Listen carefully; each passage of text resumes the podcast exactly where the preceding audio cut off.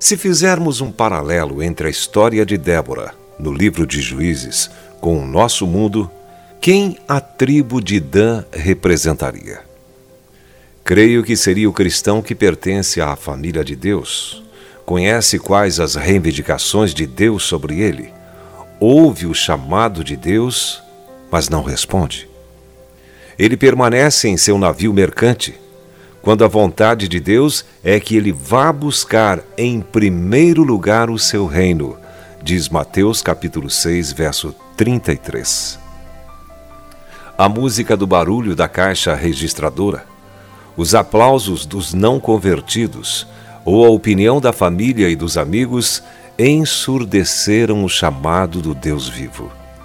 Dan declara seu amor ao Senhor, mas será que ficará apenas assistindo à batalha pelas almas sem participar dela? Olhe para os destroços da vida das pessoas que escolheram as prioridades erradas. Algumas das pessoas mais tristes sobre a face da terra são aquelas que não fixaram seus olhos em Deus. E as coisas acabaram muito mal no final. O sucesso virou cinzas e a popularidade desandou. Eles escolheram as oportunidades do navio mercante da e deixaram outros seguirem a Cristo até o campo de batalha, ou talvez até o campo missionário. No final, viram sua alegria e contentamento se transformarem em tragédia.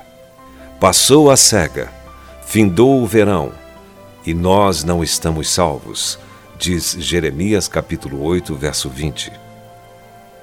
O mensageiro que levava a carta de recrutamento de Débora esperava uma resposta melhor ao chegar nas tribos de Zebulon e Naftali. Os dois homens estavam trabalhando nos campos ansiosos para que chegasse o final do dia, para voltarem para casa a fim de desfrutarem da alegria do convívio com esposas e filhos.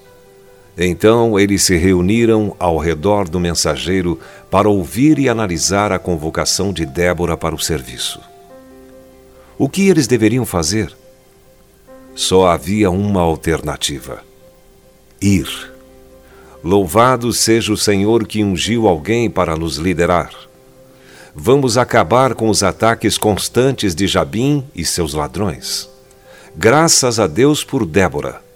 Vamos apoiá-la ao máximo. Diga-lhe que estamos a caminho, disseram Zebulon e Naphtali.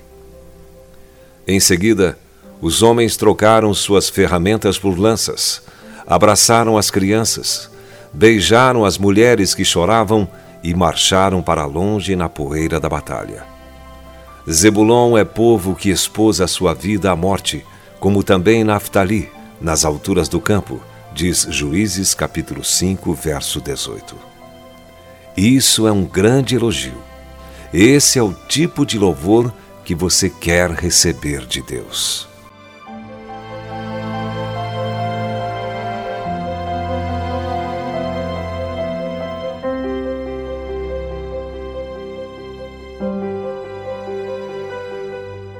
Se você foi abençoado com esta palavra, compartilhe ela com alguém. Esta devocional foi extraída do livro Devocionais de Fogo, do evangelista Reinhard Bonk, fundador da Cefam, Cristo para Todas as Nações.